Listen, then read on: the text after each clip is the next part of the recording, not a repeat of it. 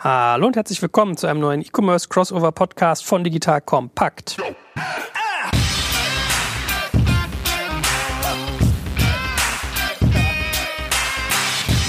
Mein Name ist Jörg Kaczmarek und heute betrachten wir Wish, denn der gute Alex Graf hat heute 22 Millionen Euro aufs Konto überwiesen gekriegt und fragt sich, was er jetzt damit machen soll. Und äh, wir gucken jetzt mal, wie er das in China gewinnbringend in äh, Ramschware anlegen kann. Nein, Spaß beiseite. Alex, an dieser Stelle erstmal herzlichen Glückwunsch. Du hast einen sehr tollen, potenten Move gemacht. Ja, vielen Dank, vielen Dank. Ich bin mir noch nicht sicher, ob unser Beirat das zulässt, das ganze Kapital für Konsumgüter in Asien auszugeben. Aber das können wir ja gleich hier diskutieren. Vielleicht ist ja eine strategische Anlage. Ja, da musst du an der Stelle natürlich mal erzählen, was das tolle Unternehmen ist, was so viel Geld bekommen hat, was du dort mit aufbaust und was du sonst tust für alle, die aus irgendeinem unerfindlichen Grund die anderen Folgen verpasst haben. Ja, das kann, das kann ja gar nicht sein, dass irgendjemand diese Folge verpasst hat. Ich habe ich hab ja schon gesehen, dass die Folgen von 7000 Leuten im Schnitt gehört werden. Also mehr Leute als bei der K5-Konferenz sind, sind ja per Definition ja gar nicht in unserem Markt unterwegs. Deswegen stelle ich mir nämlich trotzdem mal vor, also ich bin ähm, Alex Graf, Gründer und äh, Co-CEO von Spriker Systems. Ich gebe auch Kassenzone.de heraus, ein E-Commerce-Blog und Spriker ist eine E-Commerce-Software, mit der man total coole Sachen machen kann.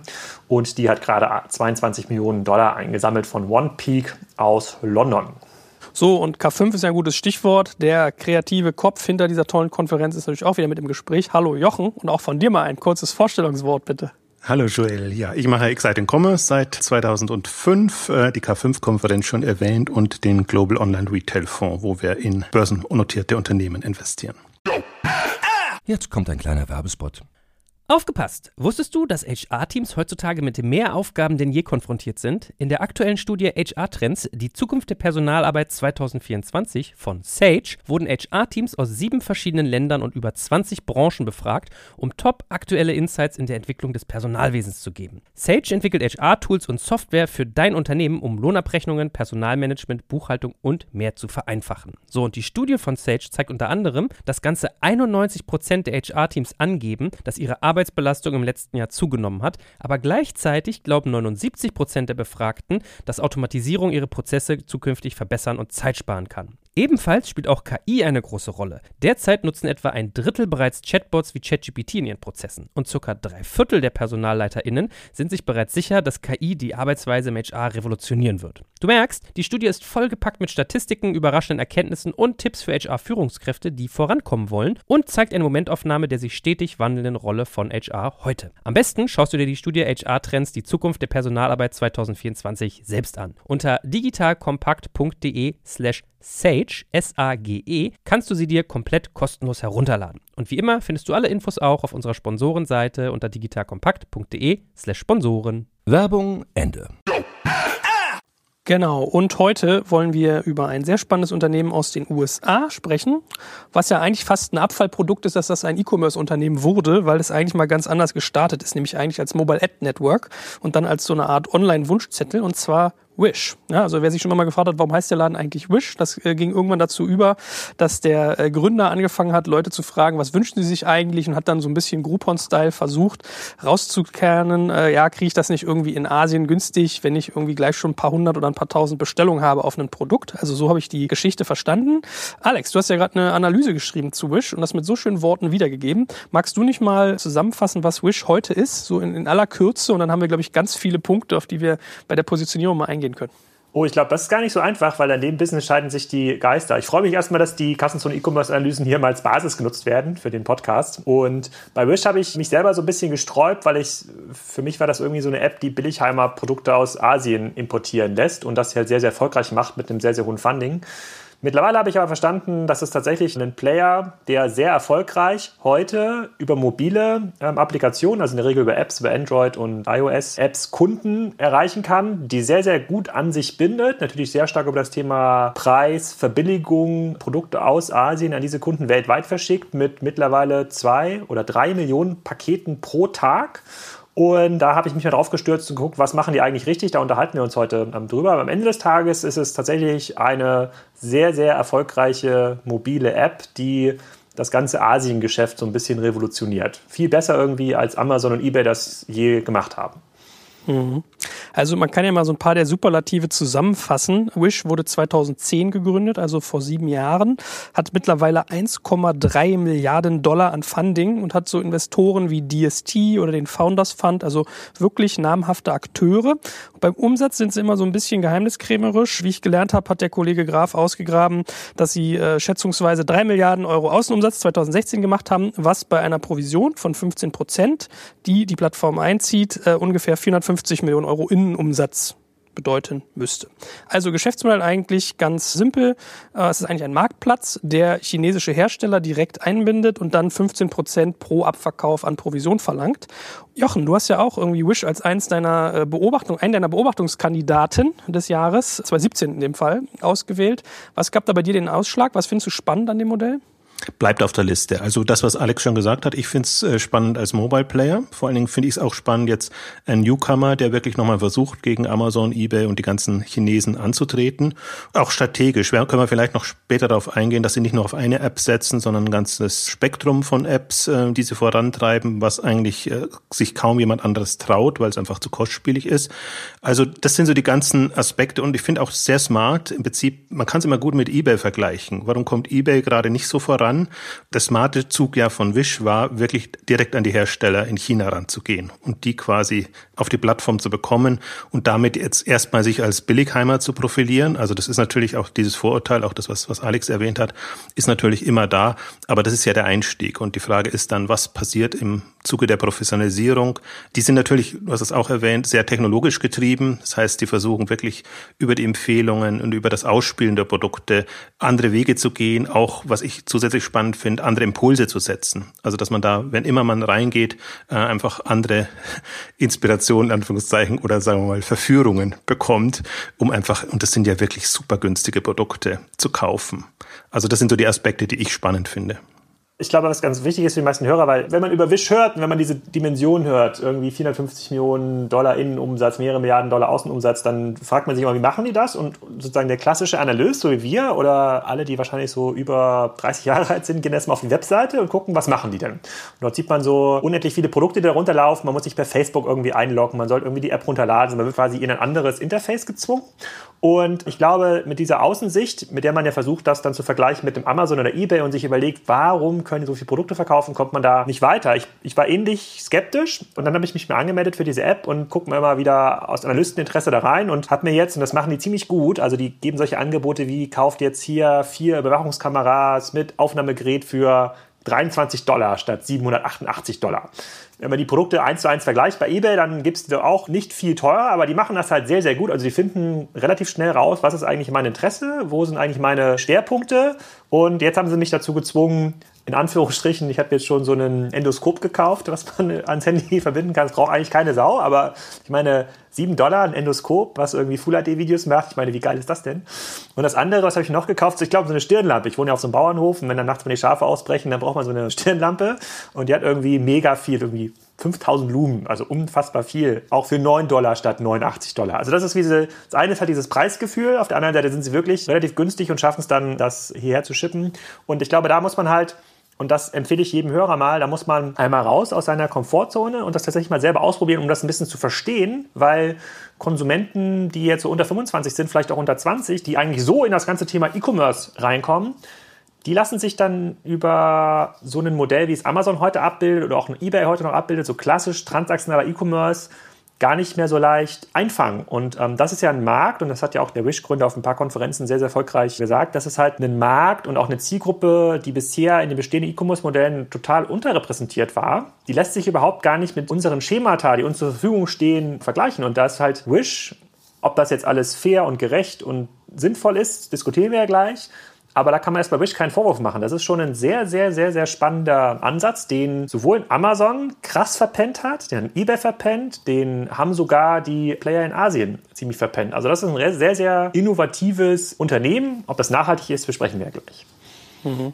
Es gibt ja hier in Berlin immer diesen schönen Satz, Berlin Mitte is not a valid test market. Ja, und ich glaube, im Fall von Wish kann man das so ein bisschen übertragen auf Menlo Park is not a valid test market. Also der Gründer sagt ja auch immer ganz fleißig, er ist zu den ganzen großen VCs gegangen, die ihm alle gesagt haben, ich bin auf so einer Plattform nicht, warum sollte ich dort kaufen?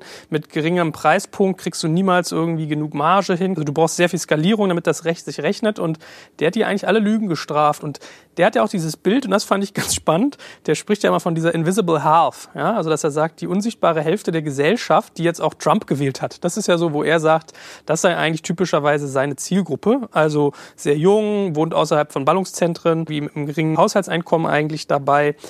Und trotzdem ist das ja eigentlich vermeintlich eine ganz schwere Position. Das geht ja so ein bisschen auch in die Richtung wie so ein Primark, wie so ein H&M, wo man, glaube ich, gebe ich dir recht, ganz schnell eine Meinung zu hat. Du bist doch trotzdem aber eigentlich immer der Verfechter, Niedrigpreisstrategien eher zu verteufeln, Alex. Also dieses Price First hat ja auch irgendwie gewisse Nachteile. Siehst du das bei Wish aus dem Grund ein bisschen anders? Ja, also erstmal bin ich ja ein großer Verfechter von Plattformstrategien, muss ich an dieser Stelle mal sagen. Und wenn es Wish am effizientesten schafft, von allen Marktteilnehmern über dieses Argument Preis die Kunden auf die Plattform zu binden und dann möglicherweise in ein Servicegeschäft reinzukommen, ein vertikales Geschäft oder ein Servicegeschäft, dann machen sie alles richtig. Also ich nenne mal ein Beispiel. Ich gucke mir ja an, was kosten denn die Produkte bei Wish eigentlich bei eBay.de. Dort gibt es ja offensichtlich ja schon irgendjemand, der es importiert hat oder der es aus Hongkong zum Beispiel anbietet. Und dort ist der Preis in der Regel nicht höher oder fast eigentlich immer genau auf dem gleichen Niveau wie bei Wish. Also der Preis ist da eigentlich der gleiche. Ne? Sozusagen die Verfügbarkeit ist die gleiche, das Angebot ist sogar das gleiche. Trotzdem ist Wish in diesen vergleichbaren Dimensionen, Preis, Angebot, Verfügbarkeit, viel besser, mich als Kunden anzusprechen und zu binden. Sie machen die Produkte ja nicht noch billiger als bei eBay, aber sie schaffen es mir erfolgreich den Eindruck zu vermitteln, dass diese Angebote zeitlich begrenzt verfügbar sind und dass es jetzt ein Wahnsinnsangebot ist. Da sind so ein paar Game Mechanics da noch irgendwie drin, die sie relativ gut nutzen. Deswegen würde ich jetzt nicht sagen, dass sie nur über den Preis kommen. Sie sind halt von den Unternehmen, die über den Preis kommen, zurzeit das attraktivste aus meiner Sicht. Jochen, wie geht's denn dir damit? Also ich habe auch mal den Roman Kirschmann dazu angehört, der halt auch gesagt hat, so naja, also der betreibt ja Lesara, was sehr nah dran ist an Wish auf eine Art. Der hat auch gesagt, naja, wir haben halt einen sehr geringen Warenkorb. Das macht natürlich manche Sachen schwierig. Das heißt, er hat wenig Luft beim Thema Marketing und er hat auch irgendwie, muss bei der Marge immer gucken. Dafür hat er sehr, sehr gute Conversions, das konvertiert sehr gut und er hat wenig mit Retouren zu tun. So, das sind ja sowieso auch Aspekte, die man bei so einem Preispunkt irgendwie als, als positiv mal nennen kann. Wie beurteilst du das mit deiner langjährigen E-Commerce-Erfahrung, auf billige Preise mit einem Plattformansatz zu setzen? Naja, billige Preise per se würde ich jetzt nicht unbedingt favorisieren, aber jetzt mal als, als Markteintrittsstrategie und als Wachstumsstrategie. Und dann bin ich jetzt sehr bei Alex, wenn man jetzt sich mal auch ansieht, also Plattformstrategie und was damit angeht, wie ist man da positioniert? Also das ist halt sehr geschickt. Im Unterschied zu Lesara hat Wish kein eigenes Warenrisiko. Also die arbeiten direkt mit den Herstellern, also die vertreiben die Ware dann quasi dort. Und wenn man auch sieht, wie Wish inzwischen dazu übergeht, einfach auch Distributionszentren, Lagerhäuser in den USA aufzubauen, um eben genau diese schnellere Lieferung hinzubekommen. Das ist ja noch der große Nachteil. Wenn man bei Wish bestellt, da muss man schon ein bisschen warten und wundert sich vielleicht dann auch, wenn die Bestellung kommt und erinnert sich gar nicht mehr, dass man das überhaupt bestellt hat, weil es eben so günstig ist und wirklich so auf, als Impulskauf ja funktioniert hat. Also das ist so ein bisschen, deswegen bin ich wahrscheinlich hier euphorischer, als ich bei anderen werde, weil im Prinzip sind das ja alles Warnsignale. Also billiger Preis, super viel Kapital, hauptsächlich ins Marketing gesteckt. Das ist ja im Prinzip alles, was man eigentlich sehr kritisch beäugt und sich dann fragt, ist das wirklich wieder so bloß so ein Blasenunternehmen? Aber da habe ich mich eben auch über die Zeit überzeugen lassen und, und sehe einfach mehr Chancen als Risiken, weil ich eben Wish komplett als Mobile Player sehe, komplett andere Zielgruppen ansprechen sehe und einfach sehr viel moderneren Ansatz sehe. Das Manko bisschen und die Frage wird sein, ob sich Wish so schnell drehen kann, dass diese ganzen Vorzugsbedingungen, unter denen es jetzt arbeitet, also sprich die günstigen Importe oder Exporte aus China, zum Beispiel in die europäischen Märkte oder in der Schweiz ist das ein großes Thema, dass die quasi die Schweiz überfluten mit diesen billigen Waren, weil sie von der Post subventioniert sind. Deswegen können sie auch nur sehr günstige Ware anbieten und verkaufen, weil es da eben diese Schranken gibt. Also ähnliches AliExpress äh, und paar Chinesen sind dann schon auch noch da. Oder jetzt finde ich auch sehr spannend. Im Grunde früher zu alten Rocket-Zeiten werden da sofort die Copycats hochgeschossen. Ein Copycat, was inzwischen durchaus Anklang findet, ist Joom, J-O-O-M aus Russland. Das äh, jetzt auch in den App-Charts sieht man es ja immer sehr weit oben ist und da wirklich auch mit in den Kampf eintritt. Also deswegen bin ich da positiver, was dieses Thema angeht. Und vor allen Dingen sehe ich ja auch dadurch, dass die die Kapitalunterstützung haben, haben sie ja auch Gestaltungsmöglichkeiten. Und andererseits sehe ich jetzt auch das Team als nicht so unreif, dass sie sich auf irgendwas einlassen. Du hast es sehr schön beschrieben. Im Grunde sind es Techies, die sich aber dann sehr schnell gedreht haben, weil sie da eben Potenzial erkannt haben.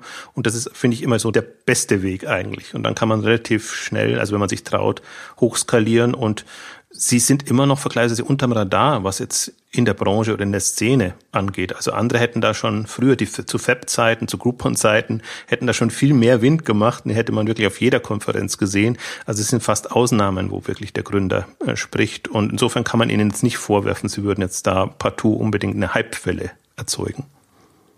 Ja, ich meine, mir ging es auch so. Ich fand zwei Aspekte irgendwie faszinierend an dem Modell. Das eine war dieses Discovery Shopping, wie der das ja selber nennt, dass der also sagt, er schafft es, Kunden, die gar nichts kaufen wollen, zum Kaufen zu bewegen. Das ist mehr so wie Bummeln. Aber für, also das, Alex hat ja auch eine schöne Grafik bei sich gehabt, wie so E-Commerce 1.0 und 2.0 war, ja, so dieser Gedanke des Suchens und dann Kaufens. Und das hast du da irgendwie gar nicht, sondern man geht halt wirklich hin, lässt sich inspirieren und kauft. Und dass dann dadurch, dass der Preispunkt so niedrig ist, diese ganzen Qualitätsprobleme, die die Plattform Plattform ja hat. Lange Lieferzeiten, teilweise irgendwie die Kartons kaputt oder schäbig, äh, Rücknahmen funktionieren nicht, Kundenservice gibt es teilweise nicht bei den Herstellern. Also lauter Sachen, die eigentlich in der Amazon-Welt irgendwie zum Todesstoß ganz schnell werden können, spielen da gar keine Rolle. Ja, so das waren auch so Faktoren, die ich sehr, sehr spannend fand. Jetzt sollte man aber trotzdem mal, weil du es auch angesprochen hast, auch mal ein, zwei Sätze sagen zu dieser ganzen Herstellersituation. Also Subventionierung durch die chinesische Post, dass es so, so günstig geht, ist ja so ein Faktor. Also äh, Roman Kirsch hat auch mal vorgerechnet, dass man da so 30 bis 40 Prozent Kosten Kosten sparen kann, die halt direkt im Prinzip dann bei ähm, Händler und Plattformen landen. Und dann hat man auch noch so den ein oder anderen Grauzonenaspekt, ja, also äh, Umsatzsteuer, Watt, Value-Added Tax nicht richtig abgeführt, sicherlich. Ich bin mir relativ sicher, dass so Lizenzfaktoren teilweise nicht eingehalten werden. Also da gibt's schon viele rechtliche Sachen auch, also was wir auch gerade angesprochen haben, diese ganzen Sachen mit äh, Retouren und Co., die eigentlich eher problematisch sind oder Einfuhrzölle ist auch so ein Aspekt, der eigentlich bei Wish immer mal aufkommt. Glaubt ihr, dass das Thema Qualität und diese Herstelleraspekte für Wish irgendwann nochmal zum Problem werden und dass sie deswegen daran auch feilen werden oder können sie das eine lange Zeit vernachlässigen? Also dazu würde ich gerne was sagen. Die, fairerweise ist ja genau das auch die Kritik, die an Amazon und eBay gerichtet wird, ne? beim das ganze Thema sozusagen richtige Mehrwertsteuerverrechnung, Import, sozusagen Elektrogeräte-Rücknahmegesetz, also viele Dinge, bei denen scheinbar die anderen Anbieter ungerechterweise Geld sparen können in einem Markt, der ohnehin kaum Margen verspricht. Da fühlt sich natürlich jeder Elektrogerätehändler und dazu gehört fairerweise auch Mediamarkt an der Stelle, die sich irgendwie in Rechnung gesetzt halten müssen, fühlt sich natürlich ein bisschen veräppelt. Ne? Sozusagen, das ist quasi kein Wischproblem, sondern das ist, glaube ich, ein generelles Regulierungsproblem und da wird, glaube ich, Wisch sicherlich nicht proaktiv vorgreifen. Momentan profitieren sie ja noch davon und dieses Argument, dass die Kunden ja irgendwann sich mal dem guten Marktplatz zuwenden würden, weil dort geht alles mit rechten Dingen zu, dort werden die Steuern gezahlt und da wird kein Produkt in Kinderarbeit hergestellt und es findet keine Umweltverschmutzung statt. Diese Argumentation wurde ja vom Markt widerlegt. Also offensichtlich ist ja so, du kannst dem Kunden vor dem Geschäft sagen, guck mal, alle roten Sachen, die du im Geschäft kaufst, die sind irgendwie nur halb so teuer, aber es ist Kinderarbeit, alle grünen Sachen, die sind total fair produziert. Und dann sagt der Kunde vor dem Geschäft, oh, dann kaufe ich nur die grünen Sachen. Aber mit der Tüte, wenn er da rauskommt, ist halt 90% rote Sachen. Ne? Das ist halt ganz klassisch Einkaufspsychologie. Da wird sich gar nichts ändern aus meiner Sicht. Und es gibt ja auch gar keinen Trigger, weil Wish muss ja genauso wie in Amazon 100% kundenfokussiert sein. Und der Kunde, wenn Wish auf seine Daten guckt, dann werden sie herausfinden, die Produkte, die sie anbieten, die statt 1000 Euro nur noch 50 Euro kosten, die laufen besser als die Produkte, die statt 1000 Euro nur noch 150 Euro kosten. Das heißt, sie werden eigentlich noch stärker auf das ganze Thema Preis, Verfügbarkeit, Import, Optimierung abstellen und ähm, sagen halt am Ende des Tages, sie sind erstmal nur ein Middleman, der diesen Marktplatz abbildet. Deswegen glaube ich nicht, dass von Wish dort in irgendeiner Form da der Impuls kommt wird wenn er denn mal kommt, damit rechne ich fairerweise nicht nach dem Lesen des Koalitionsvertrages, der wird eher, glaube ich, von staatlicher Seite kommen. Ja, aber glaubst du, dass es für die trotzdem mal zum Problem wird? Weil gerade mit den chinesischen Händlern, wo du ja einfach wirklich keinen Durchgriff hast als jetzt europäischer Besteller und wo die Qualität halt schon manchmal ein bisschen exotisch ist bei manchen Sachen, also auch so die Kundenerfahrung, glaubst du, dass das trotzdem, wenn das immer weiter sich majorisiert, dass das ein Problem wird? Nee, weil am Ende des Tages, ich meine, da sieht man ja auch bei Plattformen wie AliExpress ne? oder bei Banggood, also wo ja auch viele Leute schon ihre Konsumgüterartikel bestellen. Es gibt auf der einen Seite übernimmt die Plattform halt zunehmend ein Treuhandprinzip, also es wird kein Geld ausgezahlt in den Händler, wenn die Ware nicht ankommt. Das heißt, da gibt es schon mal diese ganzen grundlegenden Sachen, dass die Ware schon ordentlich beschrieben wird, die Bilder der Wahrheit entsprechen müssen. Das scheint erstmal schon mal alles lösbar zu sein über so einen Plattformmechanismus. Wird der Kunde, wenn er verstanden hat, dass die LED-Glühbirnen von Wish nur halb so lange halten wie die LED-Glühbirnen, die er vielleicht bei Amazon kauft von Philips oder bei Otto.de oder bei anderen vertrauenserweckenden Händlern. Wird er deswegen bereit sein, auf andere Plattformen umzuschwenken? Nach allen Daten, die ich so gesehen habe, eher nein ich sehe schon die Problematik, dass das mittelfristig ein Problem wird, aber ich finde, es ist ein antizipierbares Problem. Also, dass, dass man das so lange macht, bin ich bei Alex, dass man nicht selber aktiv wird und sich da umorientiert, solange es nicht nötig ist oder solange es nicht reguliert wird. Sicherlich, aber jetzt, wenn ich mal auf drei, vier, fünf Jahressicht sehe und also bei uns ist ja, das kommt jetzt langsam die Welle hoch und es, es kommt Kritik sozusagen, was die China-Importe angeht. In der Schweiz ist es noch viel dramatischer, da ist das wirklich so eins der Top-Themen. Ist die Frage, ob das europäisch oder im anderen Fall auch amerikanisch gelöst wird. Also ich glaube, darauf kann man sich aber einstellen als Unternehmen. Ich sehe das aber auch mittelfristig, langfristig nicht als da, wo Wish sein wird. Also ich, ich glaube, die Professionalisierung oder die äh, wird sehr schnell voranschreiten und man hat jetzt ja gesehen, eigentlich jetzt sind sie in Richtung Europa unterwegs, haben jetzt in Amsterdam ein Büro, versuchen jetzt in England schon und ich glaube auch in Holland Marktplatzhändler oder Anbieter zu gewinnen, so dass sie auch vor Ort dann was machen können und da komme ich auf den Punkt zurück, dass man nicht nur die Wish-App sehen, die reine Wish-App sehen müssen, sondern es gibt auch Wish Home, es gibt Wish äh, Baby, Mutter, was weiß ich, was es alles gibt. Also sie können segmentieren und sie können im Prinzip ja auch einen Wish Premium machen, wo einfach andere Qualitätsmerkmale eine Rolle spielen als der Preis. Und das sehe ich perspektivisch als, als große Chance, wie auch immer Sie sich da orientieren wollen. Sie haben sich jetzt einen riesigen Kundenstamm angelacht, also vielleicht gar nicht Kundenstamm, sondern Mitglieder, die die App nutzen. Ähm, weiß nicht, wie oft die da bestellen, aber dürfte jetzt mittlerweile von, der, von den Mitgliedern und der Zahl der Nutzer einer der größten Online-Anbieter sein, weil zur Orientierung, ich weiß leider die Alibaba-Zahlen nicht, aber eBay war es jetzt immer so bei 160, 70 Millionen Nutzern weltweit und da dürfte ein Wish auf jeden Fall drüber sein. Und mit denen lässt sich natürlich auch noch anderes machen. Jetzt kommt ein kleiner Werbespot. Aufgepasst! Wenn man so darüber nachdenkt, hängt die Leistung eines Unternehmens oft von der Qualität der sogenannten Digital Experience ab, die man Kundinnen und Mitarbeitenden bietet. Wenn deine Apps, Websites oder andere Benutzererfahrungen zu verwirrend sind, werden deine Kundinnen nicht lange bleiben und wahrscheinlich nichts von dir oder sogar von deinen Mitbewerbern kaufen. Und genauso ist das auch bei deinen Mitarbeitenden. Wenn sie zu frustriert oder überfordert von der Software sind, die sie nutzen sollen, leidet die Produktivität natürlich stark darunter. Und unser Partner Pendo ändert das. Mit Pendo bekommst du die All-in-One-Plattform für die Digital Experience Intelligenz, damit du deine NutzerInnen besser verstehen kannst und erkennst, wo es Schwierigkeiten gibt. Pendo kombiniert nämlich Produktanalysen, In-App-Anleitungen, Benutzerfeedback und Session-Replays, damit du die Softwareerlebnisse für alle KundInnen und Mitarbeitenden verbessern kannst. Über 10.000 Unternehmen nutzen Pendo jeden Tag, darunter einige der innovativsten Organisationen der Welt. Und wenn du also auch Pendo nutzen willst, schau doch einfach mal unter digitalkompakt.de slash Pendo, schreibt sich P-E-N-D-O, vorbei. Dort kannst du das Ganze einfach mal kostenfrei testen und wie immer findest du alle Infos auch auf unserer Sponsorenseite unter digitalkompakt.de/slash Sponsoren. Werbung Ende. Wish hat 300 wenn ich jetzt äh, mal die zusammengetragenen Zahlen irgendwie mitkriege. Wir können ja mal ein paar äh, dieser, dieser Zahlen mal aufarbeiten. Also 300 Millionen Kunden, zwei Drittel davon Frauen, dem Vernehmen nach. 70 Millionen SKUs, also 70 äh, Millionen Produkte auf der Plattform von insgesamt 300.000 Herstellern, ist damit der sechstgrößte E-Commerce-Player weltweit und hat zwei Millionen Bestellungen pro Tag. Also sehr schon mal Bretter, ne? Und bietet ja auch eine schöne Überleitung, um mal zu fragen, was ist eigentlich der klassische Wettbewerb von Wish? Also viele gehen ja natürlich immer hin und vergleichen das mit Alibaba oder mit Amazon. Also es gibt sicherlich noch weiter. Wir sollten nochmal über Stationäre reden, über Joom, Lesara, eBay. Aber wenn ich jetzt mal Amazon und Alibaba mir angucke, fand ich bei Alex eigentlich einen Satz ganz äh, prägend, den ich teile. Den kann Alex ja vielleicht gleich mal ausführen, wie er den meint oder warum er daran glaubt. Wo er halt sagt, so naja, selbst wenn Amazon jetzt irgendwie die Anzahl seiner Produkte irgendwie verdoppeln würde, und irgendwie sein Kundenerlebnis weiter verbessert und den ganzen Ausbau weitertreibt, würde das auf Wish irgendwie einen latent geringen Einfluss nur haben, also eigentlich kaum merkbar. Und das glaube ich auch, weil das einfach eine komplett andere Kategorie ist. Alex, vertief doch mal ein bisschen, wie du das gemeint hast, genau. Ja, das äh, hängt so ein bisschen mit dem Bestellprozess zusammen, den du ja eben schon genannt hast. In der äh, klassischen E-Commerce-Welt kommt irgendwo aus einem externen Kanal ein Kaufbedürfnis. Ja, mein Stift ist kaputt, ich sehe irgendwo eine coole Hose, was auch immer. Und ich gehe dann auf eine Webseite oder ich nehme einen Autokatalog und suche mir dort ein Produkt. Ne? Also am Ende des Tages. Und Wish überspringt ja diesen Punkt. Ne? Wish ist ja in der Sofa-Kaufsituation, das ist ja die, die Jochen auch immer ähm, anspricht. Die Leute kaufen halt gerne von zu Hause ein.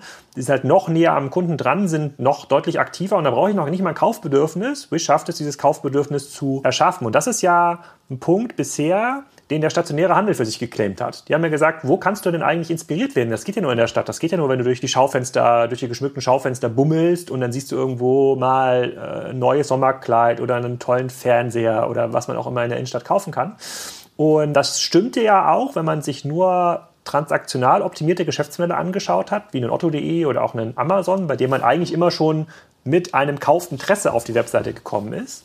Und Wish dreht das jetzt irgendwie um. Wish ist in der Lage, ohne dass ich ein konkretes Kaufinteresse habe, ohne dass ich jemals was von dem Produkt gehört habe, Stichwort Endoskop, ja, mit WLAN, ist in der Lage, mir Produkte anzudienen, mir quasi aus meiner Geldbörse Kapital rauszuziehen und es direkt zu mir nach Hause zu schicken und ist damit eigentlich ein äh, Wettbewerber am ehesten aus dem, zum stationären Handel geworden, der es dann eigentlich noch schwerer hat zu inspirieren. Der, hat, der ist ja noch weniger Daten getrieben und Wish zeigt mir ja in der App, wenn ich das oft genug nutze, ja eher Produkte an, die mich interessieren. Und möglicherweise könnte das irgendwie auch noch über andere Ausgabemedien in Zukunft machen. Voice könnte so ein Thema sein.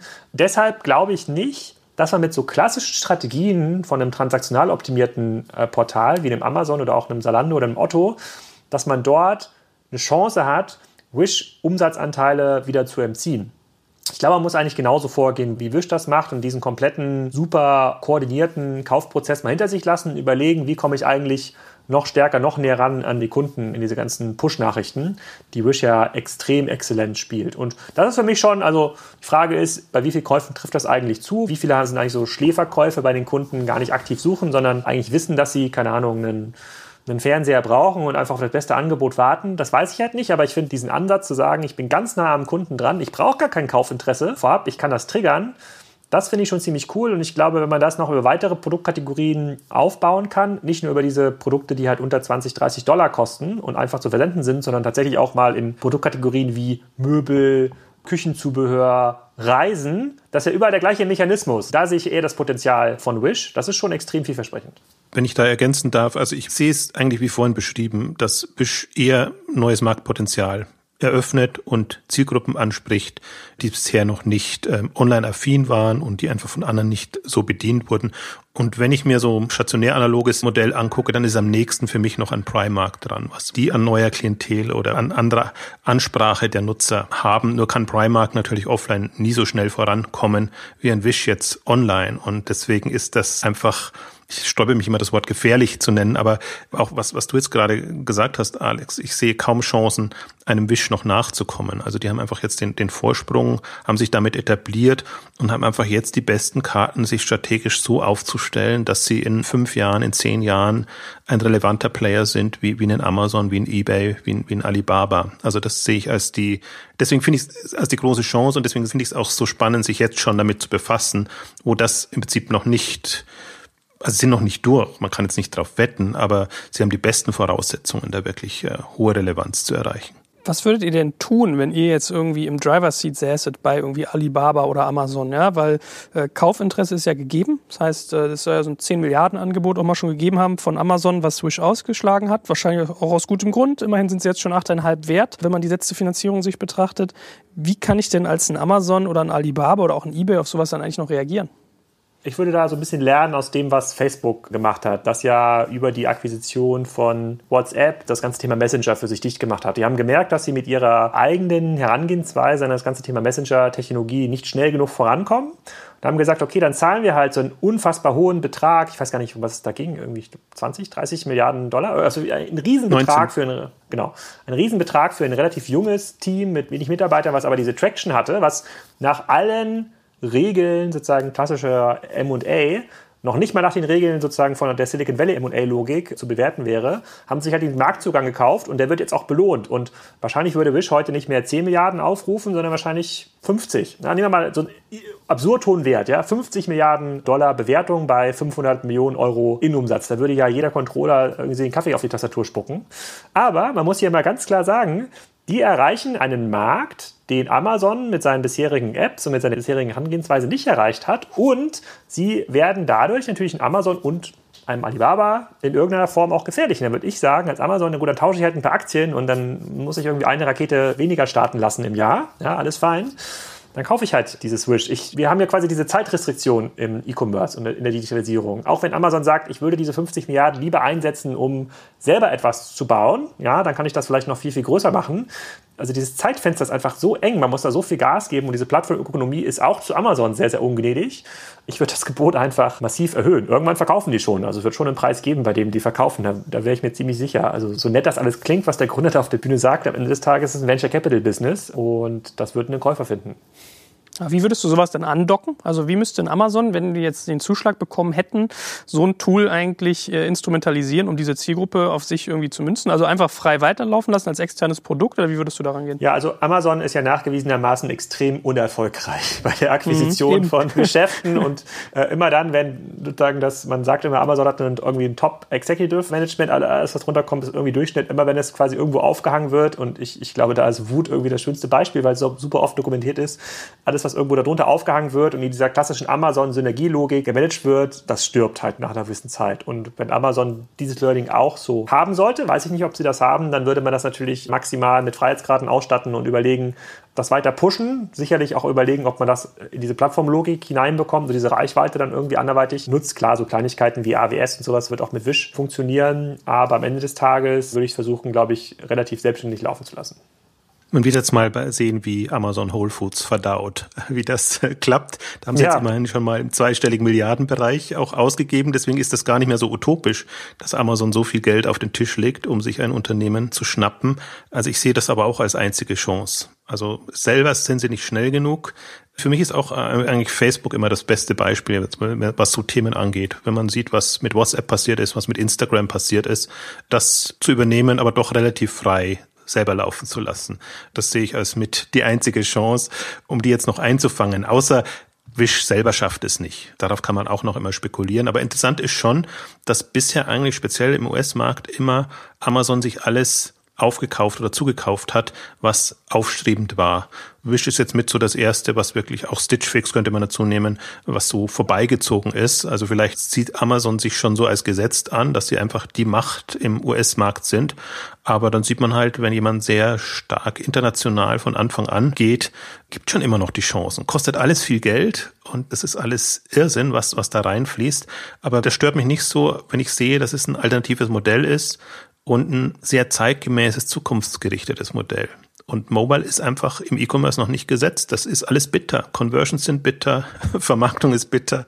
Alles funktioniert nicht so für die etablierten Player, wie man sich das wünschen würde. Deswegen glaube ich, da für mich gibt es so zwei Beispiele im Mobile-Bereich momentan. Das eine ist Wish, das andere ist Poshmark, die es schaffen, die Nutzer anders einzubinden und zu aktivieren und damit einfach ganz gute Karten haben, wenn man das ganze Modell weiterdenkt, eben in Richtung Plattform, in Richtung Services und auch ein bisschen in Richtung, wie sich die ganzen äh, chinesischen Player ja im E-Commerce präsentieren. Das sind ja alles andere Modelle, viel läuft über WeChat und solche Angebote.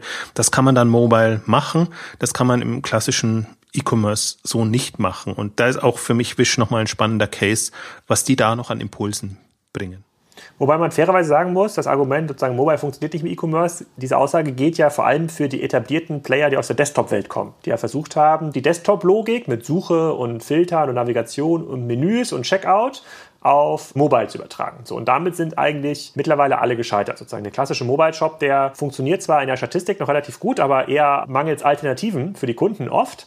Und das ist halt ein mega Eintrittsfenster für Unternehmen wie Wish oder ich weiß gar nicht, warum Wish damit nicht rumexperimentiert, aber so eine Art Tinder E-Commerce, ja, also wo man sozusagen Produkte, Lieblingsprodukte nach links und rechts wischt und nicht mehr irgendwie einen komischen Fragebogen ausfüllen muss für seine Vorlieben. Also ich glaube, da kann noch eine ganze Menge kommen und da war es die einzige Antwort, die Desktop-basierte Ansätze wie eine About You und Zalando bisher hatten, war ein individualisierter Produktkatalog. Aber dahinter steckt, und das sieht man den Apps ja auch an, dahinter steckt immer noch eine normale Website und die normale Such- und Filterlogik. Und ich glaube, das ist schwierig. Also ich glaube, man kommt da nicht so richtig raus aus dieser gedanklichen Falle. Was ist denn eigentlich mit unserem deutschen Pendant, könnte man sagen, also Lesara? Ja, wenn man jetzt äh, dem Roman Kirsch zuhört, seine Investorenstory ist ja ein bisschen anders als die von Wish. Das heißt, er sagt, das ist jetzt eigentlich kein klassischer Marktplatz, sondern sie betrachten sich selbst sogar eher als Hersteller. Also sie wollen die komplette Kontrolle der Value Chain haben. Trotzdem sind sie ähnlich. Ja? Also sie gehen auch stark datenbasiert ran, versuchen sich Datenpunkte zu sammeln, irgendwie über Google Trends, über Social Media, über andere Shops, geht dann nach China, lässt in sehr kleinen Chargen, was weiß ich, 100 Stück ein Produkt herstellen, guckt, wie es sich abverkauft und wenn es gut funktioniert, prügelt er es massiv hoch und äh, legt sozusagen im großen Stile nach. Also so ein bisschen äh, Trendsetting, möglichst schnell nach dem gleichen Ansatz verkaufen, also auch geringer Preis, aus China kommt, aber mit mehr Kontrolle über die gesamte Prozesskette. So der Pitch. Wie verortet ihr denn Lesara im Vergleich zu Wish? Naja, Lesara ist schon das gefährlichere Modell. Also weil, weil sie eben Warnrisiko haben, weil sie anders aufgestellt sind. Da tut sich ein Wisch sehr viel leichter. Deswegen finde ich sie auch eigentlich nicht vergleichbar. Also ich, ich sehe den Punkt für Lisara schon. Im Prinzip ähnlicher Pitch, Zielgruppen anzusprechen, die bis jetzt noch nicht online sind und eben nicht Berlin-Mitte, sondern Berlin-Marzahn eher als Zielgruppe, sagen sie ja auch. Und dann eben sehr mobile optimiert zu arbeiten. Also da ähneln sie sich.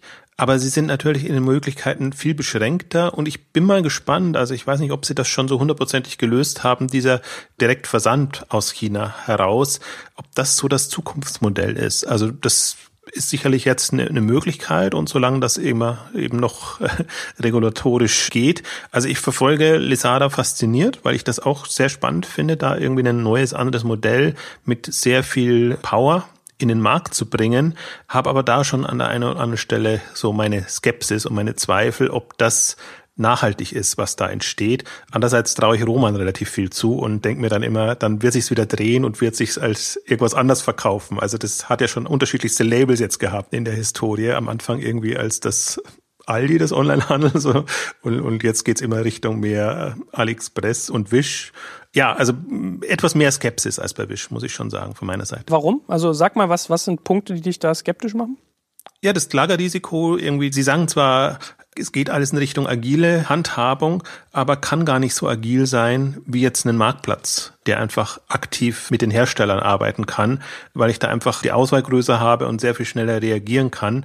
Das Gute, dass sie natürlich sehr mit, mit Eigenmarken und allem arbeiten können und da schon den Markt bedienen können. Also ich finde, Lesada ist näher an Primark dran, an Kick und wie sie alle heißen, hat aber halt die Herausforderung, also Margen vom Produkt mögen jetzt gar nicht so schlecht sein, wenn es aus China gesourced wird, aber Versand ist natürlich schon eine große Thematik bei den niedrigen Warenkörben. Und das hat natürlich so einen Lesada und das sind so ein paar Knackpunkte, die ich habe. Ich war schon mal erheblich skeptischer, was Lesada angeht, muss ich sagen, ganz am Anfang.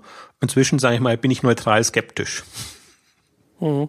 Ich kann mal so wiedergeben, wie der Roman das verkauft. Ich durfte ja schon lernen, dass er ein guter Verkäufer ist und ich schätze ihn auch sehr. Also schönen Gruß, wenn er gerade zuhört. Der sagt ja, er hebt ja stark auf diesen Qualitätsaspekt ab. Also er unterstreicht ja diesen Aspekt, dass Wish irgendwie seine, seine Hersteller nicht so unter Kontrolle hat, dass er die Qualität nicht irgendwie managen kann und sagt, dass er im Prinzip so ein bisschen BI-basierte Produktentwicklung macht. Das heißt, wenn er irgendwie mitkriegt, äh, eine 100er Charge von dem und dem verkauft sich gut und gewinnt dann auch irgendwie schnelles Gefühl für Passgrößen.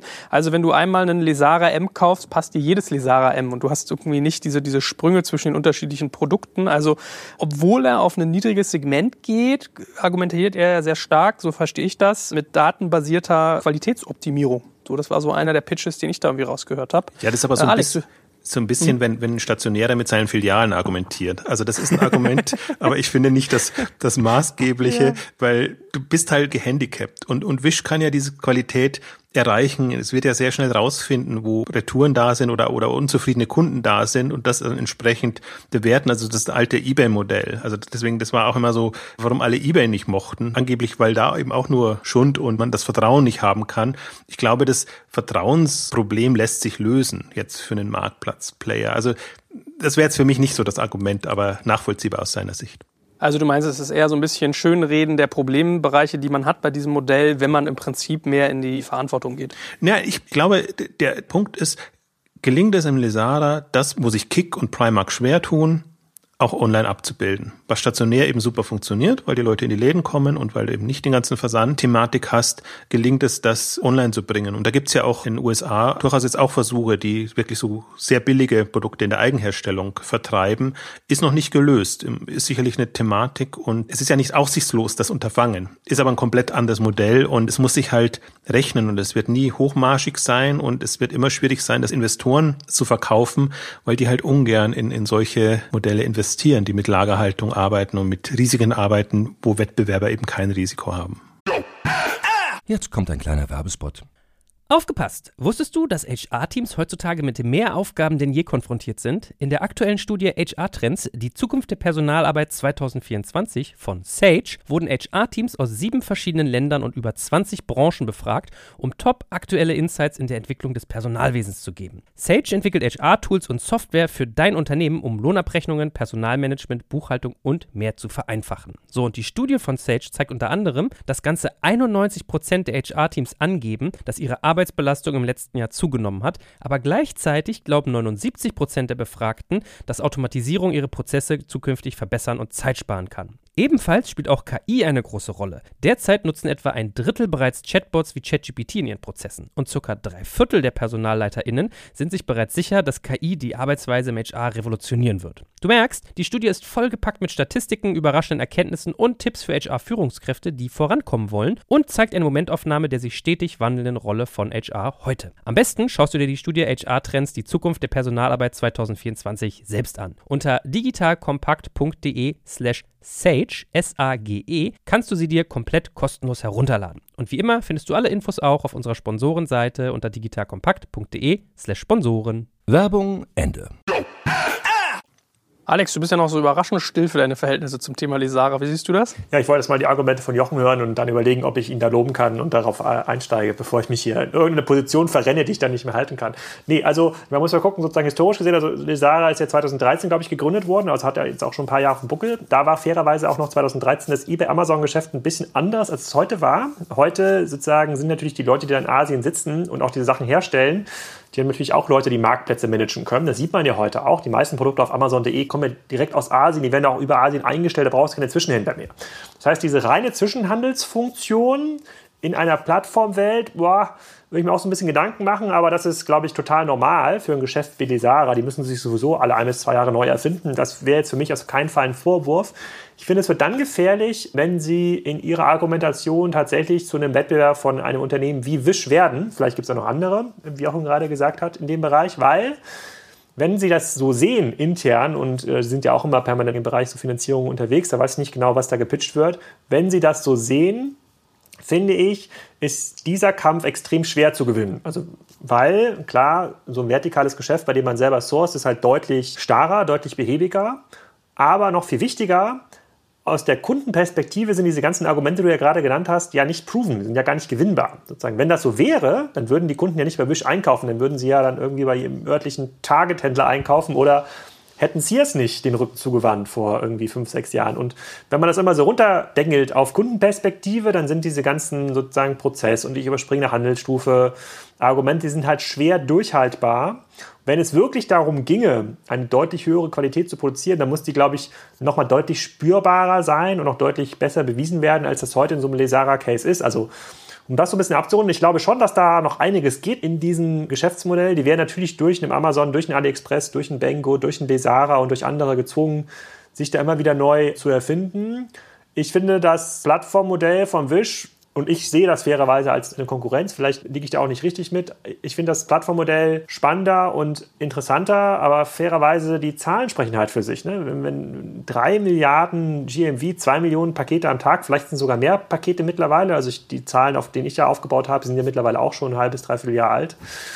Ich habe ja auch in der letzten Amazon-Analyse geschrieben, Amazon ist, glaube ich, ja 20% in Deutschland, 30% weltweit gewachsen. Das ist quasi ein Unternehmen, was mit Amazon im Wettbewerb steht und unter 30 Prozent wächst, verliert langfristig. So. Und die große Plattform gibt halt nochmal den Takt an. Und äh, ich glaube, Lesara ist auch noch eine relativ guten Wachstumsrate, aber so wie Wish wächst, schwierig. Also ich finde schon, dass es vergleichbar ist, weil es nämlich für den Kunden total gleich aussieht. Ich würde es vielleicht nochmal anders formulieren. Was mir bei Lesara fehlt und worüber wir ja auch bei Wish extrem viel gesprochen haben, ist ja die Kundenansprache und in Anführungszeichen Mobile Experience. Gibt es da ein einzigartiges Modell, was die Produkte anders präsentiert, was die Kunden anders bietet? Und das ist so ein bisschen für mich das, was mir noch fehlt. Also das sehe ich so nicht. Ich glaube schon, dass sie jetzt im, im ganzen Mobile-Bereich sicherlich mit vorn dabei sind, was wenn man sich jetzt die deutschen Player anguckt. Aber geht das wirklich so diese zwei, drei, vier Stufen weiter, so dass man sagt, du hast dann damit auch noch eine Chance, weil die Kunden in Anführungszeichen die App einfach lieben und gerne nutzen, weil sie die Art und Weise schätzen, wie, wie man da einkaufen kann. Das wäre für mich zum Beispiel ein Argument dafür, dass ich sagen würde, Lesara hat auf jeden Fall gute Karten ich glaube, man muss hier auch so ein bisschen die Kirche im Dorf lassen. Ne? Also ich meine, wir diskutieren jetzt hier auf sehr, sehr hohem Niveau sozusagen zu Lesara, die sicherlich da strategisch eine Antwort finden müssen. Aber jetzt müssen wir uns ja mal vorstellen, wie ist denn diese Diskussion gerade bei eBay, ja, die eigentlich auf so einem viel, viel höheren Umsatzniveau kommen und die werden jetzt links und rechts werden in die Beine weggeschossen von so Businesses wie Wish und Lesara. Und, und ich sage ja, Lesara kann noch ohne weiteres antworten. Ne? Sie haben genug Kreativität, sie haben genug irgendwie Funding Power, da ist sozusagen auch genug Volumen, Lernkurve drin, da, da gibt es halt tausend Möglichkeiten, die ich spannend finde und die, glaube ich, auch der VC-Markt spannend findet. Jetzt guckt euch mal so ein Mediamarkt, so ein Ebay, möglicherweise auch so ein Amazon an, wie schwer die sich tun, obwohl das ja eigentlich Unternehmen sind, die auch mit der digitalen DNA werben, dagegen zu halten. Ich glaube, von denen hätte jeder gerne das Lesara-Problem. Ja, bin ich absolut bei dir. Also ich würde auch ehrlich gesagt vermuten, dass du einen Lesara definitiv irgendwo verkauft bekommst. Glaube ich schon dran. Ähm, lass uns doch auch nochmal einen Satz sagen zu Joom. Vielleicht macht das Jochen mal. Die habe ich bisher ehrlich gesagt gar nicht so sehr auf dem Schirm gehabt. Da war mein Fokus anscheinend zu gering. Ich habe immer stark äh, stationär gedacht oder an die, an die großen Plattformen. Wie ordnest du die ein, Jochen? Was, was haben die für Chancen? Wie sind die so ausgerichtet? Na, im ersten Moment dachte ich, ui, guck mal, ein Drittbettfahrer, der das irgendwie mitnehmen möchte. Und es gibt leider wenig Infos. Und wenn, dann gibt es alles nur auf Russisch und man muss es mit Google Translate übersetzen. Aber was für Joom spricht, ist, dass es erfahrene Gründer sind. Also die natürlich jetzt durchaus von Wish inspiriert, äh, also das ist wirklich als Copycat zu sehen, da angreifen. Also insofern muss man es ernster nehmen, als wenn da irgendwelche jungen Gründer kämen und sagen, wir machen das mal, weil ganz einfach ist es ja auch nicht. Und wenn Joom jetzt hauptsächlich mal den russischen Markt sich nimmt, der ja noch ein entstehender ist und da das Modell da Fuß fassen kann und das Modell etablieren kann, hat das ja auch eine gute Basis, um dann international zu, zu expandieren. Mich hat nur überrascht, muss ich ehrlich sagen, dass sie das so früh und so schnell machen ja auch in andere Länder reinzugehen und dann eben in direkten Wettbewerb mit eben Wish, AliExpress und wie sie alle heißen, treten. Ich habe das auch erst, als ich das letzte Mal über, über Wish geschrieben habe, entdeckt. Gibt es jetzt auch schon ein, zwei Jährchen und insofern können sie schon etablierter sein, als man sie jetzt wahrnimmt. Also ich verfolge die jetzt im, zusammen, im Kontext mit Wish einfach mit, weil sie haben spannendes Gründerteam, haben auch Kapital bekommen entsprechend und präsentieren sich jetzt auch, auch international. Aber da sind noch weniger Informationen bekannt als über Wish. Insofern würde ich da jetzt alles weitere wäre Spekulation. Hm. Gut, also die behalten wir mal auf dem Schirm. Bevor wir jetzt abschließend mal über die Perspektiven reden von Wish, so als, als Ausblick nach hinten raus, äh, muss natürlich nochmal einmal hier die Herzensdisziplin vom Kollegen Graf äh, genannt werden, nämlich Nutzergewinnung und äh, Reaktivierung. Wie siehst du das bei dem Modell von Wish? Was ich so mitgekriegt habe, ist das ja sehr stark auf, auf Social Networks irgendwie basiert. Also wir haben ja, glaube ich, schon ausführlich gesagt, diese Stickiness der App ist so die Basis, wo man die Leute irgendwie reinkriegen möchte und dass diese Profilbildung oder Profilierung ein sehr, sehr wichtiger Faktor ist, um Relevanz zu bekommen. Also sprich, man muss schaffen, dass die App benutzt wird und dass ich mich da drin wiederfinde, dass ich da tolle Sachen irgendwie entdecke. Und die gehen ja nun wirklich super, super stark auf irgendwie Push-Marketing, haben irgendwie bei Facebook irgendwie 100 Millionen Dollar gelassen im Jahr 2016, war damit drittgrößter Werbetreiber von ganz Facebook. Also eigentlich haben wir es ja schon gesagt, bei jedem normalen E-Commerce-Player wird man da irgendwie so ein bisschen Bauchweh kriegen. Wie ordnest du die ein? Wie, wie betrachtest du das? Klar, fairerweise, die setzen am Anfang des Tages ja auch auf andere Plattformen auf, ne? auf Android und iOS. Da ist auch die Gefahr so ein bisschen für Wish, aber ich gucke mir halt immer die klassischen App-Listen an und ich habe jetzt das gerade mal aufgemacht, sozusagen für Deutschland. iPhone ist äh, Wish auf Platz 2 hinter eBay Kleinanzeigen bei Gratis-Themen. Das werden sie sicherlich noch ein paar Monate, vielleicht sogar Jahre halten müssen, bis ein Großteil des stationären Umsatzes dann quasi auch komplett digital transformiert ist. Dann, dann muss man nämlich vorne sein, sozusagen, dann muss man quasi diese ganzen Plattformökonomie-Effekte für sich durchgesetzt haben. Also beim Thema Kundengewinnung, klar ist es teuer, das über Facebook und Co. zu gewinnen, aber die Umsatzzahlen geben Ihnen recht. Bei 3 Milliarden GMV letztes Jahr 100 Millionen Euro Facebook-Werbung Das erscheint mir ein relativ fairer Deal zu sein, um sozusagen dieses Wachstum zu finanzieren. Diese Kohortenanalysen, von denen du sprichst, also wie viel Käufe macht da eigentlich ein einzelner Kunde, wie groß werden die Warenkörbe, wachsen die Warenkörbe, da sind die Daten, die ich so gesehen habe, gehen da leider nicht tief genug. Also das wäre natürlich mega interessant zu sehen. Also noch so ein Endoskop kaufe ich mir jetzt nicht, aber vielleicht äh, gibt es da noch ein spannendes weiteres Produkt, was mir Wish andrehen kann. Die sind natürlich bei diesen Preispunkten darauf angewiesen, dass man relativ viel kauft, könnten das aber, glaube ich, auch relativ gut antreiben. Und deswegen ist bei diesen klassischen E-Commerce-Faktoren, die ich mir dann immer angucke, also was kostet irgendwie Neukunde, wie treu ist Neukunde, was sind die durchschnittlichen Warenkörbe, hätte ich heute nur ein Fragezeichen beim Thema Warenkorb aufgrund dieser ganzen Preispositionierung. Aber Akquisitionskosten und Loyalty bin ich eigentlich ziemlich fein nach dem, was ich heute gesehen habe. Hm. Also was ich so mitkriege, ist ja irgendwie CRM so das, das Kernthema bei diesen Niedrigpreispunkten. Ne? Also Lesara hat irgendwie erzählt, sie machen 50 Prozent ihrer Umsätze oder sogar noch relativ deutlich mehr, wahrscheinlich um 60, 65 aus im Prinzip Bestandskunden, die sie wieder reaktivieren. So von daher äh, könnte ich mir schon auch vorstellen, wenn die einen da einmal reingezogen haben in ihren Funnel, dass Wish da sehr gut drin ist, einen zu konvertieren. Weil man sagen muss, ich weiß nicht, wie es euch so geht, wenn ich bei Facebook surfe, kriege ich regelmäßig so Produktwerbung von Wish, wo ich erstmal gar nicht verstehe, was das ist. Also das erste Bild Bild ist bei mir meistens irgendwie so eine schwarze Frau, die im Fitnessstudio steht und so eine Art Spanks anhat, irgendwie so eine Leggingshose, wo ich überhaupt nicht verstehe, warum ich das ausgespielt kriege. Dann habe ich irgendwelche beleuchteten Lautsprecherboxen ganz oft und irgendwie so, keine Ahnung, irgendwelche Items, wo ich gar nicht verstehe, was es eigentlich ist. Also es ist eigentlich ganz interessant, wie die das machen, dass die halt wirklich so stark über Visuals gehen, Bild und Video und einem da irgendwie äh, Produkte empfehlen. Also das fand ich irgendwie erstmal latent ulkig. Ist das bei euch auch so? Erstmal muss man hier ja sagen, das ist ja ein Fehler vom Spriker Retargeting. Du müsstest ja eigentlich die ganze Zeit Spriker-Anzeigen sehen. Da werden wir nachher noch mal ein bisschen, mhm.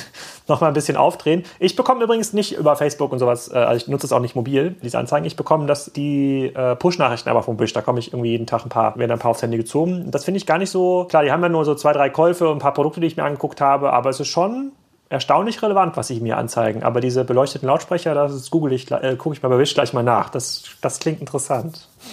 Was kriegst du da für Push-Nachrichten? Wie sehen die aus? Muss ich gleich mal raussuchen, während Jochen das beantwortet. Aber ich, ich sage, liest dir gleich mal eine vor. Das ist auch das, was, was ich spannend finde an dem Modell, irgendwie, dass, dass sie eine Chance haben, Kunden zu binden. Also auch nochmal auf Lesada zurückzugehen, so wie du es jetzt auch beschrieben hast. Ich, natürlich einerseits durch den Preis, aber im Grunde auch durch das, was sie dazulernen, durch die Häufigkeit der Bestellungen, haben die durchaus bessere Karten, Kunden zu binden und da zu einem dauerhaften Einkaufsmöglichkeit zu werden, als so manche andere, wo man nur gelegentlich äh, drauf geht. Die Krux, ich meine, Sie haben es selber gesagt, Sie sind besser geworden in der Kundenbindung und mit den Notifications und allem drum dran, also schöpfen Sie aus Ihrem Pool, aber erstmal Werbung zu schalten, um eine App downzuladen und dann geht's eigentlich erst los. Das ist schon, also dieses ganze Mo Mobile-Geschäft ist schon noch ein sehr, sehr schwieriges. Aber guck mal, guck mal, ich habe gerade die App geöffnet. Was, mir wird als erstes eine Automatic Mechanical Watch angeboten. Ich halte ihn mal hier in die Kamera. Guck mal. Und statt, seht ihr das? Ein unfassbar schönes, schönes Bild einer hochwertigen Uhr und statt 442 Euro nur 16 Euro. Entschuldigung, ich muss jetzt hier raus. Das ist ja Normalerweise würde man 10.000 Euro dafür zahlen, Alex. 150 Leute gucken sich das gerade an und ich, ich glaube, da muss ich jetzt, da muss ich ran. Also so sieht das ja aus, ne? Es ist halt so ein bisschen wie so eine Mischung aus Booking.com, Home Shopping 24, ja, sozusagen Amazon, also schon wir haben jetzt, schaffen das an diesem Podcast nicht mehr jetzt über diese sozusagen die Downsides zu sprechen, äh, moralisch und äh, sozusagen was das ganze Sourcing-Thema angeht, aber das ist schon ziemlich verlockend, muss man ganz klar sagen. Also ich, wenn ich da auf diesem Product Stream rumsurfe, der ist jetzt auch nicht besonders hübsch, schaffen sie es, obwohl ich eigentlich weiß, was die Produkte kosten und dass das meist irgendwie auch Ramschiffs, schaffen sie schon, dass ich da immer wieder mal draufklicke. Also wer mal Dark Patterns im E-Commerce verstehen will, also wie sieht eigentlich die E-Commerce-Seite aus, die diese ganzen Booking.com-Elemente beinhaltet, der muss sich die App auf jeden Fall mal runterladen. Oh, fast ja, weg. Ah, hier der USB-Lautsprecher, der ist fast weg. Minus 98 Prozent, da muss ich ran. Ja. Ihr müsst mir übrigens mal bei der Beantwortung einer äh, vielleicht total dummen Frage helfen. Muss die Wish-App eigentlich für jeden Verkauf, den sie jetzt zum Beispiel über die iOS-App verscheuert, dann auch irgendwie einen Cashback an Apple geben? Also diese 30 Prozent, die sich Apple immer einbehält, äh, geht das auf jeden Sale? Nee, ich dachte immer, das gilt nicht, die sagt Produkte in der App, das gilt quasi nur für digitale Transaktionen. Also wenn du Upgrades in einer App verkaufst, irgendwie okay. Goldstücke in einem, in einem also iOS-Spiel, genau, okay. aber nicht für Handelsprodukte. Ich glaube, dann könnten sie die Preise nicht durchsetzen, aber ich glaube, das wäre ganz nice für Android und iOS, ja. Ja, habe ich auch gedacht. Dann hättest du erstmal 5% von diesem Außenumsatz, äh, hätten die sich erstmal eingesackt.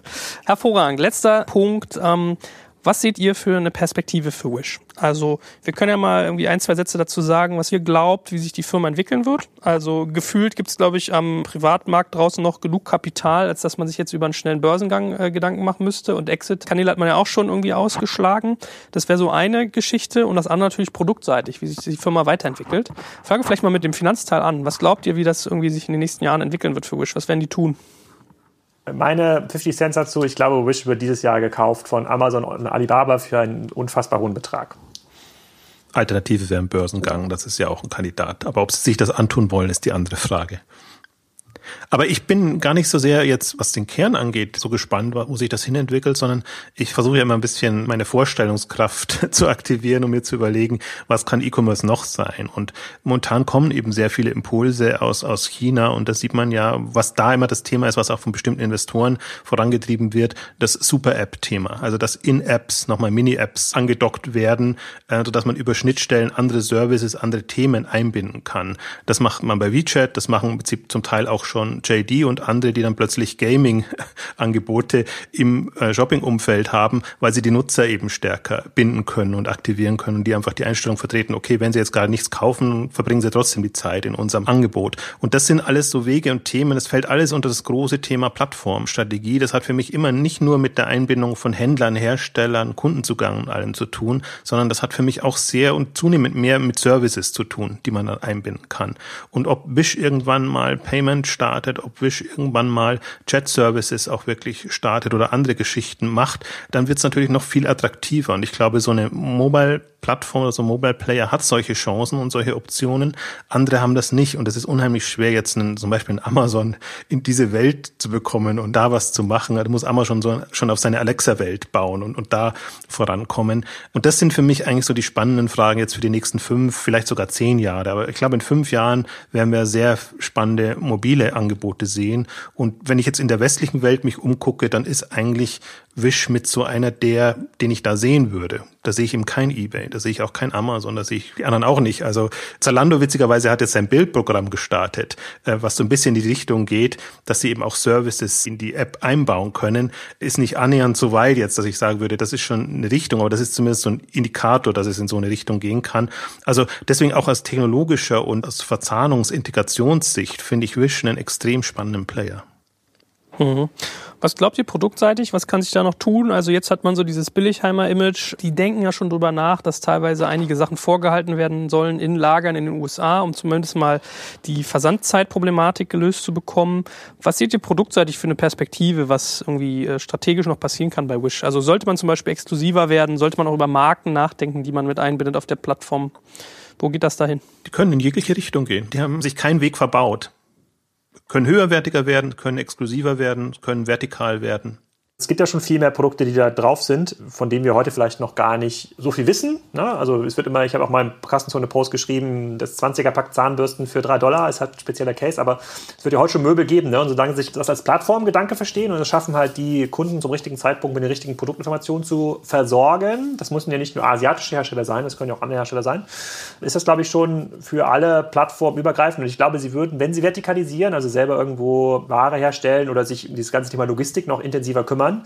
Alles, was das Wachstum verlangsamt, würde ich aus Wish-Stelle, glaube ich, nicht machen. Alles, was das Wachstum irgendwie konstant hält, in einem krassen Wachstumsmarkt, in dem halt sehr, sehr viele stationäre Warenströme jetzt auch online gehen, das würde ich halt massiv beschleunigen. Deswegen sehe ich da jetzt auch kein klassisches Produktlimit. Ich muss mal ein bisschen googeln. Also ich sehe natürlich immer nur diese Ohren und diese Endoskope und irgendwelche komischen Kameras, aber äh, ich glaube, es gibt da auch schon Möbel. Also diese ganzen Sachen, die Westwing zum ja, Beispiel ja. verkauft. Ne? Diese ganzen kleinen Sachen, die man einfach gut versenden kann, ne? die in diese DRL-Box irgendwie reinpassen die gibt es da halt auch schon. Ne? Deswegen ist auch sowas wie Wish schon eine große Konkurrenz für den jungen Westwing-Kunden. Ja? Wish Home gibt es als App, also es gibt für alle Spezialgebiete eigentlich. Ach, der Jochen ist immer so gut informiert, das gibt's doch gar nicht. Warum kenne ich das nicht? Ich ja, aber theoretisch, ich bin halt nicht ja. so eingenordet und lass mich da nicht verführen, sondern ich gucke mir das weiter uneinvoreingenommen an und sehe einfach dann, was sie so zu bieten haben, theoretisch.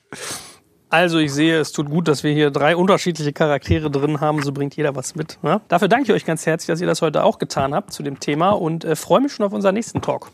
Vielen Dank. Tschüss.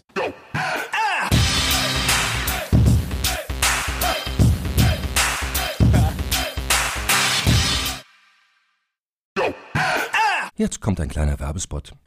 Aufgepasst! Wusstest du, dass HR-Teams heutzutage mit mehr Aufgaben denn je konfrontiert sind? In der aktuellen Studie HR Trends, die Zukunft der Personalarbeit 2024 von Sage, wurden HR-Teams aus sieben verschiedenen Ländern und über 20 Branchen befragt, um top aktuelle Insights in der Entwicklung des Personalwesens zu geben. Sage entwickelt HR-Tools und Software für dein Unternehmen, um Lohnabrechnungen, Personalmanagement, Buchhaltung und mehr zu vereinfachen. So, und die Studie von Sage zeigt unter anderem, dass ganze 91% der HR-Teams angeben, dass ihre Arbeit Arbeitsbelastung im letzten Jahr zugenommen hat, aber gleichzeitig glauben 79 Prozent der Befragten, dass Automatisierung ihre Prozesse zukünftig verbessern und Zeit sparen kann. Ebenfalls spielt auch KI eine große Rolle. Derzeit nutzen etwa ein Drittel bereits Chatbots wie ChatGPT in ihren Prozessen und circa drei Viertel der PersonalleiterInnen sind sich bereits sicher, dass KI die Arbeitsweise im HR revolutionieren wird. Du merkst, die Studie ist vollgepackt mit Statistiken, überraschenden Erkenntnissen und Tipps für HR-Führungskräfte, die vorankommen wollen und zeigt eine Momentaufnahme der sich stetig wandelnden Rolle von HR heute. Am besten schaust du dir die Studie HR-Trends, die Zukunft der Personalarbeit 2024 selbst an. Unter digitalkompakt.de slash Sage, S-A-G-E, kannst du sie dir komplett kostenlos herunterladen. Und wie immer findest du alle Infos auch auf unserer Sponsorenseite unter digitalkompakt.de slash Sponsoren. Werbung Ende.